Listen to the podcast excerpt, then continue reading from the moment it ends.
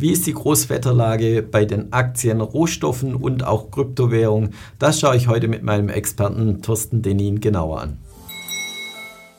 Ja, wir wollen uns heute mal die Großwetterlage anschauen. Der Oktober ist nun rum. Ja, wenn man die Aktienmärkte so anschaut, eher heiter bis wolkig, oder? Heiter bis wolkig, ja, wenn man es über die verschiedenen Anlagekategorien, glaube ich, sitzt. Äh, der Sommer war ja sehr, äh, sehr sonnig in, dem, in der Beziehung. Äh, aber der Oktober hat natürlich einiges verregnet äh, nach schwachen Monaten, die wir hier gesehen haben. Aber dafür ist in anderen Bereichen ja die Sonne etwas stärker aufgegangen. Ja, was ist bei den Aktien das Problem? Die Zinsen oder gibt es weitere Schwachstellen? Ja, die Aktienmärkte sind eigentlich recht lange noch äh, freundlich äh, weitergelaufen, obwohl die Zinsen ja in einem Rekordtempo gestiegen sind. Und man sieht natürlich die klare Konkurrenz, äh, wenn wir die Risikoprämien vergleichen, also mit welchem Risiko man einen Ertrag erwirtschaften kann. Und man sieht im Anleihenbereich auf der kurzen Frist oder im Geldmarkt, wenn wir in den Euroraum gucken, in den Dollarraum, äh, sind 4,5, 5,5 Prozent kein Problem. Äh, und wir haben jetzt auch das Phänomen gehabt, dass wir das erste Mal den Earnings Yield, das heißt äh, das, was wir bei den Aktien verdienen, ähm, übertroffen haben von den Anleihen, sodass Anleihen einfach attraktiver aussehen, attraktiveren Return mit weniger Risiko und das zieht natürlich Anlegergelder aus dem Aktienmarkt raus. Ja, und wenn es in den Aktien nicht so gut aussieht, sieht es meistens bei den Rohstoffen oder den anderen Assetklassen, so wie du schon gesagt hast, Anleihen natürlich auch eher sonnig aus. War es auch diesmal so? In der Tat, also wir hatten bis zum 30.09. bis Ende September für das Quartal äh, eigentlich keine so schönen Zeiten, äh, gerade für den Rohstoffsektor, für den Edelmetallsektor, aber auch in anderen Anlageklassen wie jetzt im Kryptobereich. Äh, dafür der Oktober, der jetzt hinter uns liegt, äh, war da deutlich sonniger. Äh, hier haben wir eine Recovery gesehen, sowohl bei Gold und Silber als auch im Kryptobereich bei, bei Bitcoin. Der Goldpreis wieder die 2000 US-Dollar-Marke, ähm, nicht nur äh, getoucht, sondern übertroffen. Das Silber auf dem Weg zu 25 Dollar hat wieder den Ertrag aufgefangen, den die Aktienmärkte verloren haben. Und hier sieht man ja ganz ehrlich das, was, äh, was wir immer predigen, nämlich die, äh, die Vorteile der Diversifikation. Das heißt, das breite Aufstellen, dass man Rohstoffe, dass man Edelmetalle neben Standardaktien, guten Qualitätsaktien Depot hat. Das hilft jetzt in der Situation, dass man halt nicht mit 10% äh, Verlusten in den Monat geht. Ja, und du bist unser Experte auch was Krypto angeht und du hast es gerade schon kurz angetönt.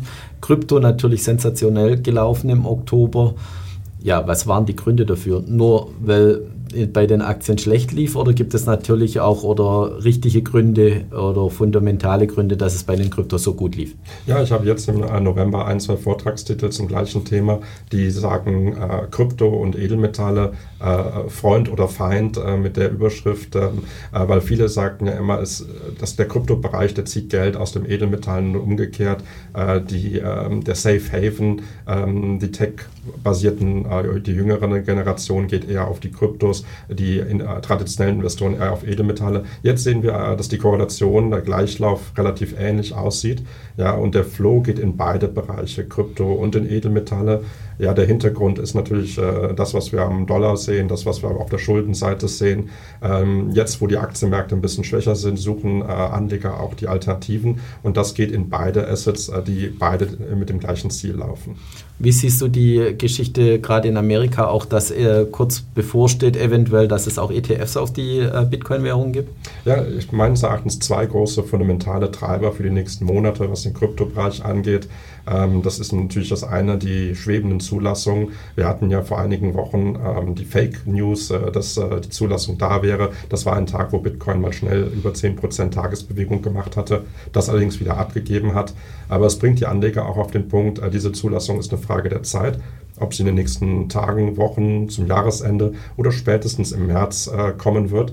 Äh, die SEC wird nicht darum, also die, äh, die, amerikanische Börsenaufsicht wird nicht darum herumkommen, äh, diese Produkte zuzulassen. Und das eröffnet natürlich ganz andere Anlegerschichten äh, dieser, dieser Anlageklasse. Man darf nämlich eine Sache nicht vergessen, institutionelle Anleger wie Pensionskassen oder ähnliches können ja nicht einfach ein Wallet eröffnen, Kryptos kaufen. Äh, Im Normalfall sind sie auf traditionelle zugelassene Instrumente angewiesen. Ja, das heißt auch Zertifikate oder ähnliches, die nicht funktionieren im Schweizer Pensionssystem äh, oder woanders. Äh, es kommt plötzlich eine Welle der Liquidität und das wird natürlich für den Kryptobereich sehr bedeutsam sein. Aber du gehst fest davon aus, dass die Zulassung kommen wird, früher oder später? Ja, bin ich fest von überzeugt. Äh, das ist ein, wichtiger Punkt natürlich für den, äh, für den Sektor. Es wäre eine sehr große Überraschung, wenn, wenn da eine Absage käme. Äh, das wäre aber höchstens ein Zeitaufschub. Äh, der Punkt ist einfach, dass wenn eine Assetklasse wie Kryptowährungen äh, eine gewisse Marktkapitalisierung, eine gewisse Größe erreicht, werden sie für große Investoren einfach unumgänglich auch zu investieren, weil große Investoren nach dem Marktportfolio investieren. Das heißt, je größer eine Anlageklasse, desto weniger wahrscheinlich ist, dass man sie ignorieren kann. Ja, und das Zweite, was dann bei Bitcoin noch dazu kommt als Spezialfall, ist das Halving im nächsten Jahr. Also daher der fundamentale Hintergrund für äh, den Bereich sieht sehr, sehr frisch aus. Äh, nachdem sich monatelang ja nicht viel getan hat und Anleger da eher ein bisschen in der Wartestellung waren. Ja, und wenn wir uns die Großwetterlage schon anschauen, jetzt rückblickend den Oktober haben wir besprochen, ja, wie geht es weiter im November, Dezember? Aktienseite eher ähm, Eintrübung oder düster, bei den anderen eher gut oder wird sich wieder drehen?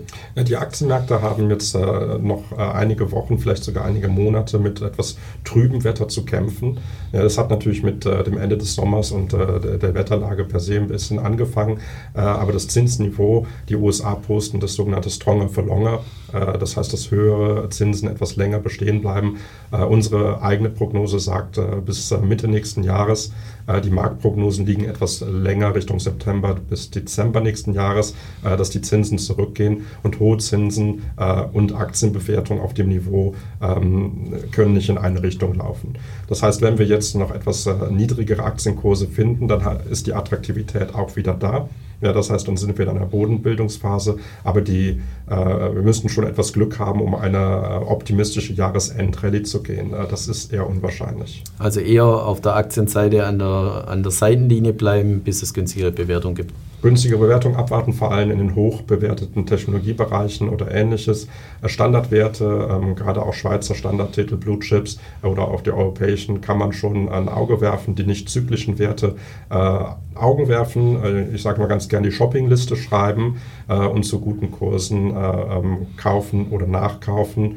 Aber für, ein, äh, für eine grundsätzliche Erhöhung der Aktienquote ist es aktuell noch ein bisschen früh. Noch als letzte Frage, kurzer Ausblick, Gold und Silber eine der schönsten Assetklassen unter Rendite-Risiko-Gesichtspunkten. Was vielleicht zu kurz gekommen ist in der äh, schnellen Erholung, äh, die wir im September gesehen haben, ist das Aktiensegment. Das heißt, die Aktien äh, von Gold- und Silberminen, die sind immer noch, äh, wir sagen immer, ähm, overlooked. Ja. Es haben wenige Investoren in der Assetklasse äh, die Werte gefunden, die bei diesen Preisen jetzt sehr schöne Renditen erzielen.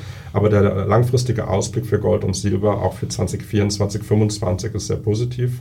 Das heißt, ähm, vor dem Hintergrund US-Dollar, ähm, die Zinsen, äh, die wieder etwas fallen, die nach wie vor noch erhöhte Inflation, ja, plus, ähm, plus der Schuldenhintergrund macht äh, den Bereich physische Edelmetalle sehr attraktiv. Das heißt, wir sehen weiterhin Preise von deutlich über 2000 auch ins nächste Jahr hinein. Äh, wir könnten sogar denken, dass wir 2500 Dollar auch im nächsten Jahr sehen. Ja, wir sehen uns spätestens Anfang des Jahres und werden es überprüfen, was wir heute festgestellt haben. Herzlichen Dank für deine Einblicke und Ausblicke und liebe Zuschauer, schauen Sie wieder bei uns vorbei, wenn es heißt Experteninterview hier bei der BXWIS. Herzlichen Dank.